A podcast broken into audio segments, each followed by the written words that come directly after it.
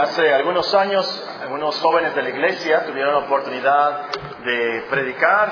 Eh, nuestra hermana Nadia tenía una clase con ellos y tuvieron una clase de cómo dar devocionales, cómo estudiar la Biblia y un proyecto especial que tuvieron en su clase. Y esos hermanos, ah, no una no tradición, pero voluntariamente eh, ellos han eh, querido compartir la palabra del Señor. Esta tarde nuestro hermano Francisco Ignacio va a compartir la palabra de Dios algunos jóvenes que tendrán oportunidad después, vamos a tener una clase de algunos jóvenes que no tuvieron eh, oportunidad de estar con la hermana Naya, tener ese proyecto, y vamos a tener una clase especial para aquellos que quieran aprender cómo dar devocionales, cómo compartir la palabra de Dios y tal vez el próximo año tendrán la oportunidad de compartir la palabra. Dios los bendiga.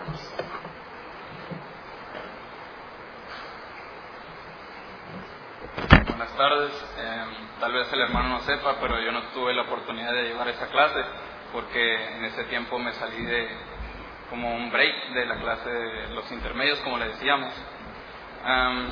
esta, como dice el hermano, que a veces tenemos un sermón súper práctico eh, al mes, eh, me preguntaron que si, cómo decidí que iba a predicar esta noche y pienso que así me decidí un poco hacerlo más práctico, eh, lo más práctico que podríamos hacer. Eh, eh, espero que haya sido, este tema me gustó y espero que haya sido lo que Dios me mandó. Vamos a tener la lectura en el libro, en el libro de Gálatas 5. Abran sus Biblias, por favor, en el libro de Gálatas 5.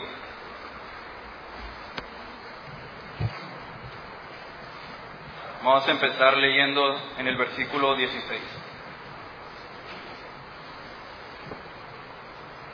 Digo pues, andad en el Espíritu y no satisfagáis los deseos de la carne, porque el deseo de la carne es contra el Espíritu, y el del Espíritu es contra la carne, y estos se oponen entre sí, para que no hagáis lo que quisierais. Pero si sois guiados por el Espíritu, no estáis bajo la ley. Y manifiestas son las obras de la carne, que son adulterio, fornicación, inmundicia, lascivia, idolatría, hechicerías, enemistades, pleitos, celos, iras, contiendas, disensiones, herejías, envidias, homicidios, borracheras, orgías y cosas semejantes a estas, acerca de las cuales os amonesto, como ya os lo he dicho antes, que los que practican tales cosas no heredarán el reino de Dios. Mas el fruto del Espíritu es amor, gozo, paz, paciencia, benignidad, bondad, fe, mansedumbre, templanza. Contra tales cosas no hay ley. Pero los que son de Cristo han crucificado la carne con sus pasiones y deseos. Si vivimos por el Espíritu, andemos también por el Espíritu. No nos hagamos vanagloriosos, irritándonos unos a otros, envidiándonos unos a otros. Entonces, este, esta tarde voy a hablar sobre el fruto del Espíritu, pero aplicado a las personas cristianas. Daremos la definición de cada fruto, por así decirlo, y los ejemplos bíblicos y Luego veremos cómo aplicarlos al día a día de un cristiano. Primero vamos a empezar definiendo qué es o por qué son frutos del Espíritu. ¿Por qué le decimos frutos?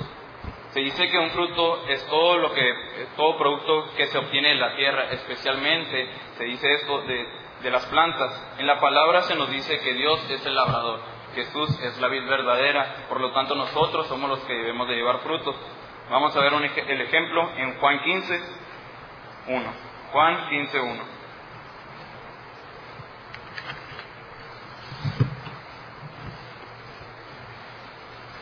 Juan capítulo 15 y versículo 1 nos dice, yo soy la vid verdadera y mi Padre es el labrador. Todo pámpano que en mí no lleva fruto lo quitará, y todo aquel que lleva fruto lo limpiará, para que lleve más fruto. Ya vosotros estáis limpios por la palabra que os he hablado.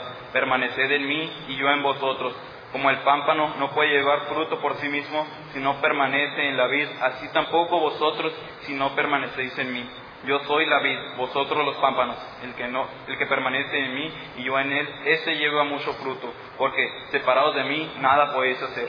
El que en mí no permanece será echado fuera como pámpano y se secará y lo recogen y los echan en el fuego y arden.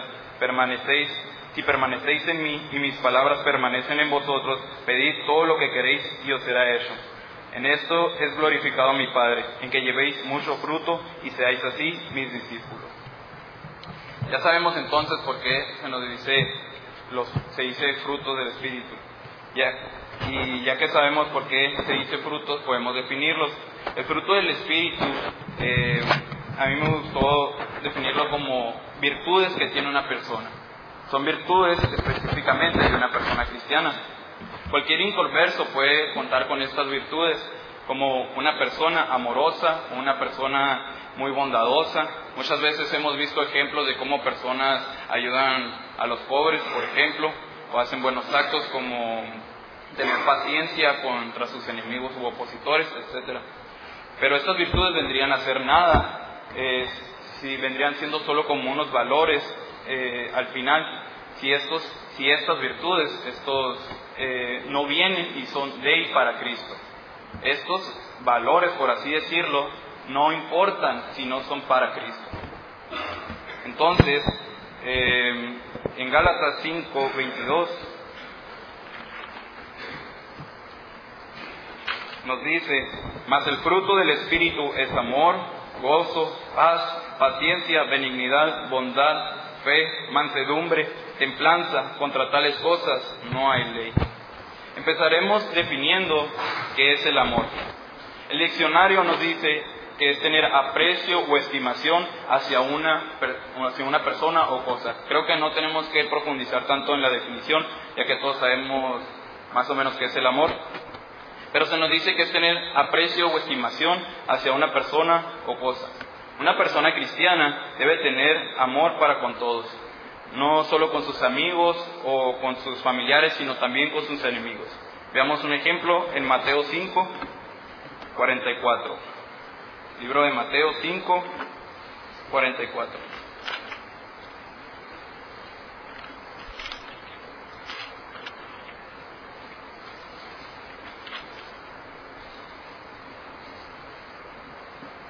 Vamos a empezar leyendo en el versículo 43.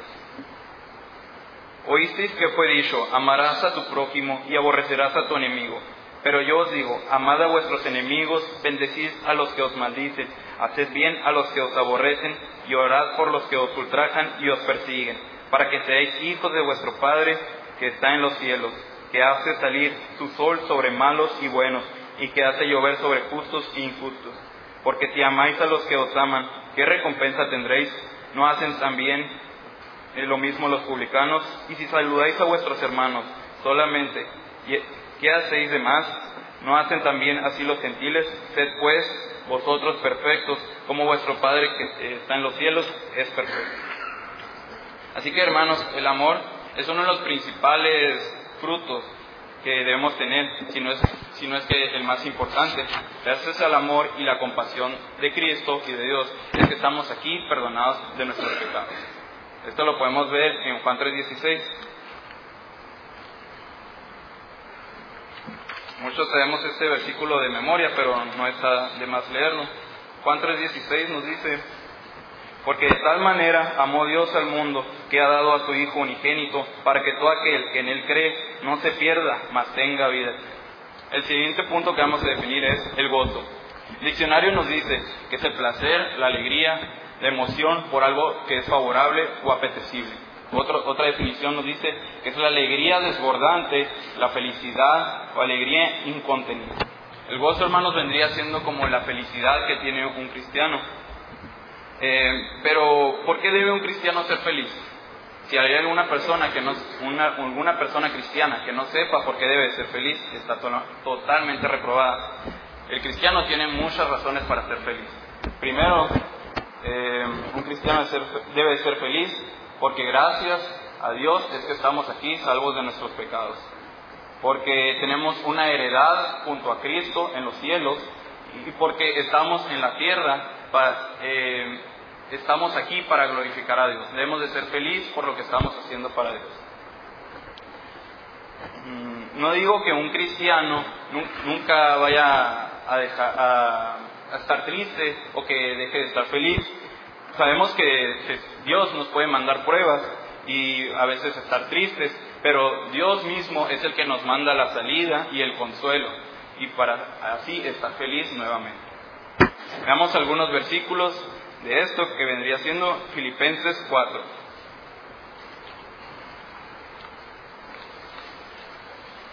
Filipenses 4, versículo 4.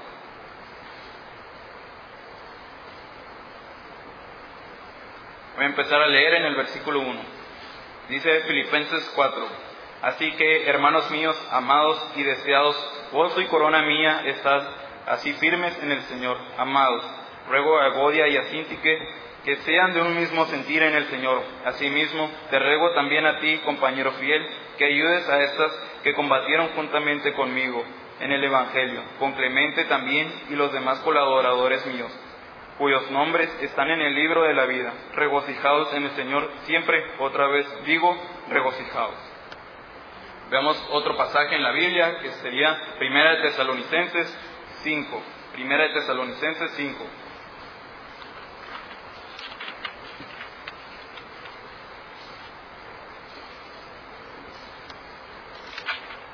Voy a empezar a leer en el versículo 16. Estad siempre gozosos, orad sin cesar, dad gracias en todo, porque esta es la voluntad de Dios para con vosotros en Cristo Jesús. Y como dice el hermano Alfonso, el que no esté contento, que se contente. No hay razón para no estar felices. El, segundo, el, el siguiente punto que vamos a definir es la paz. El diccionario nos dice que la paz es la situación y relación mutua de quienes no están en guerra. La paz es fundamental en la actitud de un cristiano, ya que sin ella no podríamos llevar ninguna relación con ninguna persona. Y al no poder llevar una relación con alguna persona, estaríamos, estaríamos siendo maldecidos por Dios. Veamos esto en Mateo 5.9. Mateo 5.9.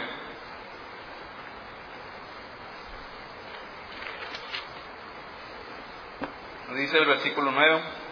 Bienaventurados los pacificadores, porque ellos serán llamados hijos de Dios. Si ven bien, aquí no nos dice que somos maldecidos, pero este texto nos dice bienaventurados los pacificadores, o sea, los que hacen y promueven la paz. El texto se puede aplicar al revés y con el significado contrario, que sería algo como malditos los que no hacen la paz, ellos serán llamados hijos del diablo. No creo que nadie en esta iglesia eh, y de los presentes que quiera ser llamado hijo del diablo. Así que hay que seguir la paz y no estar en conflicto con ninguno, ninguna persona creyente o inconversa para ser llamados hijos de Dios. El siguiente punto a definir es la paciencia. Nos dice el diccionario que es la virtud que hace soportar los males con resignación, cualidad del que sabe esperar con tranquilidad cosas que tardan. Algunos familiarizados con ella, con la paciencia, tal vez por falta. La paciencia es algo muy importante para llevar la paz con las personas. Creo que todos sabemos que día a día la paciencia está aplicada o se nos da la oportunidad de aplicarla. Por ejemplo, vamos al supermercado, traemos en la mano derecha una bolsa de pan que nos encargaron, en la otra mano un litro de leche. Y vemos, hay dos cajas abiertas nada más. En cada caja hay una fila como de cinco personas con sus carritos llenos. Aquí se nos da la oportunidad de aplicar la paciencia, haciendo obvio la fila, no nos vamos a meter, nada más porque sí. Y no estar quejándonos, por ejemplo, de que, ay, qué lento va la cola, que deberían de abrir más cajas, qué lento está el cajero. En estas oportunidades diarias que tenemos podemos aplicar la paciencia. Mm, es un fruto que hay que aplicarlo para dar también buen testimonio hacia las personas inconversas. Es, es, importante dar testimonio frente a las personas que son creyentes porque puede haber creyentes débiles o como dice, como hemos escuchado. Pero alguien más recuerda a una persona que fue probado en gran manera eh, de la Biblia. Job nos dice que fue una persona muy paciente. Una persona rica espiritual, una persona rica físicamente, poseía gran riqueza con su ganado, eh, tal vez tenía hectáreas de cultivo. Esta persona era rica en bendiciones, ya que tenía muchos hijos. Creo que los padres han de decir que un hijo es, una bendición, así que Job yo creo que decía que tener más hijos era más bendición. Mm, tenía riqueza espiritual también porque Dios estaba con Job Dios permitió que se le quitara todo, sus hijos, sus bienes, hasta su salud. Pero Job esperó paciente el final de la prueba del Señor, de la prueba que el Señor le mandó. Este fue recompensado al final. Así que hermanos, seamos pacientes cuando Dios nos da pruebas. Eh, repitamos, por ejemplo, el versículo de Filipenses 4:13 que dice, todo lo puedo en Cristo que me fortalece. El siguiente punto a definir sería la benignidad. Junto con benignidad puse bondad, ya que el diccionario me lo, me lo definía eh, igual. Y la definición puse inclinación o tendencia a hacer el bien o a pensar bien. Este fruto es muy fácil de entender. Como nos dice la definición, es la inclinación o tendencia a hacer el bien. Está además decir que en la vida de un cristiano hay que practicar la benignidad y la bondad. Es algo que viene implícitamente en la actitud de un cristiano. No puede existir un cristiano que no sea una persona de bien. Puede ser que esa persona en su pasado haya cometido eh, delitos o haya hecho pecados y que haya sido una persona de mal, pero el cristiano en presente eh, debe ser una persona de bien. Recordamos como ejemplo al apóstol Pablo, el personaje tal vez más famoso en cuanto a su transformación hacia el cristianismo. Él era uno de los máximos perseguidores de la iglesia de Dios en Jerusalén. Pero un día cuando él iba de camino hacia Damasco para seguir con su em, persecución, Dios se le apareció y cambió su corazón. Desde ese día Saulo, como era llamado, dejó de ser una persona de mal para practicar la benignidad y dar así honra a Dios. El siguiente punto que vamos a definir es la fe, que dice es la creencia en algo sin necesidad de que haya sido confirmado por la expresión o la razón o demostrado por la ciencia. La fe es, es uno de los frutos que al igual que la benignidad y la, y la bondad está implícito en la actitud de un cristiano, ya que como dice la definición es la creencia de algo sin necesidad de que haya sido confirmado. Los cristianos creemos en Dios, creemos en Cristo Jesús, creemos en el Espíritu Santo, sin haberles visto, creemos que por el sacrificio de la cruz somos salvos y somos perdonados de nuestros pecados, creemos en la segunda venida del Señor. Eh, estos son algunos ejemplos de la fe del cristiano. Mm, hay otros ejemplos, por ejemplo, cuando eh, tenemos fe de que Dios nos va, nos va a contestar una petición que le hacemos, tenemos fe cuando creemos que Dios puede cambiar el corazón de alguien. Veamos, por ejemplo, en Hebreos 11, Hebreos 11, ese es el capítulo de la fe. Vamos a empezar leyendo en el versículo 1.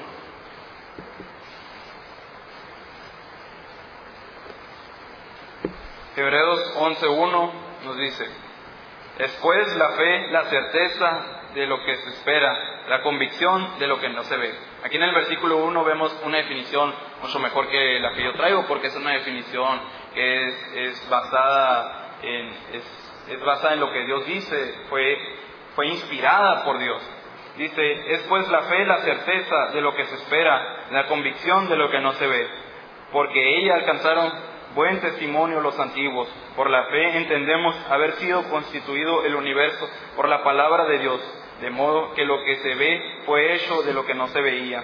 Por la fe, Abel ofreció a Dios más excelente sacrificio que Caín, por lo cual alcanzó testimonio de que era justo, dando Dios testimonio de sus ofrendas, y muerto aún habla por ella. Por la fe, no fue traspuesto para no ver muerte, y no fue hallado porque le traspuso Dios, y antes que fuese traspuesto, tuvo testimonio de haber agradado a Dios pero sin fe es imposible agradar a Dios, porque es necesario que el que se acerca a Dios crea que le hay y que es galardonador de los que le buscan. Por la fe Noé, cuando fue advertido por Dios acerca de cosas que aún no se veían, con temor preparó el arca en que su casa se salvase. Y por esta fe condenó al mundo y fue hecho heredero de la justicia que viene por la fe. Por la fe Abraham, siendo llamado, obedeció para salir al lugar el que había recibido como herencia, y salió sin saber a dónde iba. Por la fe habitó como extranjero en la tierra prometida, como en tierra ajena, morando en tiendas con Isaac y Jacob, coherederos de la misma promesa, porque esperaba la ciudad que tiene fundamentos, cuyo arquitecto y constructor es Dios Por la fe también la misma Sara, siendo estéril, recibió fuerza para concebir y dio a luz, aún fuera del tiempo, con la edad, porque creyó que era fiel quien lo había prometido. El siguiente punto a definir es la mansedumbre. En mansedumbre no encontré un significado de diccionario, pero encontré una frase que me gustó mucho, que dice, enojarse en el momento correcto, en la medida correcta y por la razón correcta. La Biblia no nos prohíbe enojarnos como algunos piensan, la Biblia nos prohíbe pecar si nos enojamos. Eh, encontramos un ejemplo, esto en Efesios 4:26. Efesios 4:26.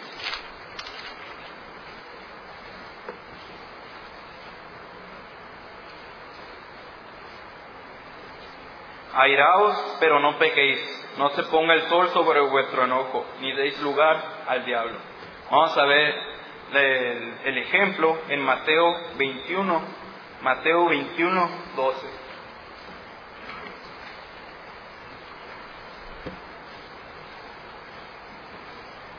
Mateo 21, 12. Y entró Jesús en el templo de Dios y echó fuera a todos los que vendían y compraban en el templo y volcó las mesas de los cambistas y las sillas de los que vendían palomas y les dijo, escrito está, mi casa, casa de oración será llamada, mas vosotros la habéis hecho cueva de ladrones. Aquí vemos un ejemplo del enojo de Cristo, eh, pero como dice la definición, es en el momento correcto, eh, a la medida correcta para no pecar y lo más importante, por la razón correcta. No nos podemos enojar por cualquier cosa porque amaneció nublado y no nos gustan las nubes. Nos tenemos que, si nos enojamos, hay que tratar de no enojarnos, pero si nos enojamos, que sea por la razón correcta. Y así tratar de no pecar. Pero vemos que también es, este punto tiene el lado positivo. Veamos Mateo 5.5. Aquí en el mismo libro de Mateo, en el capítulo 5.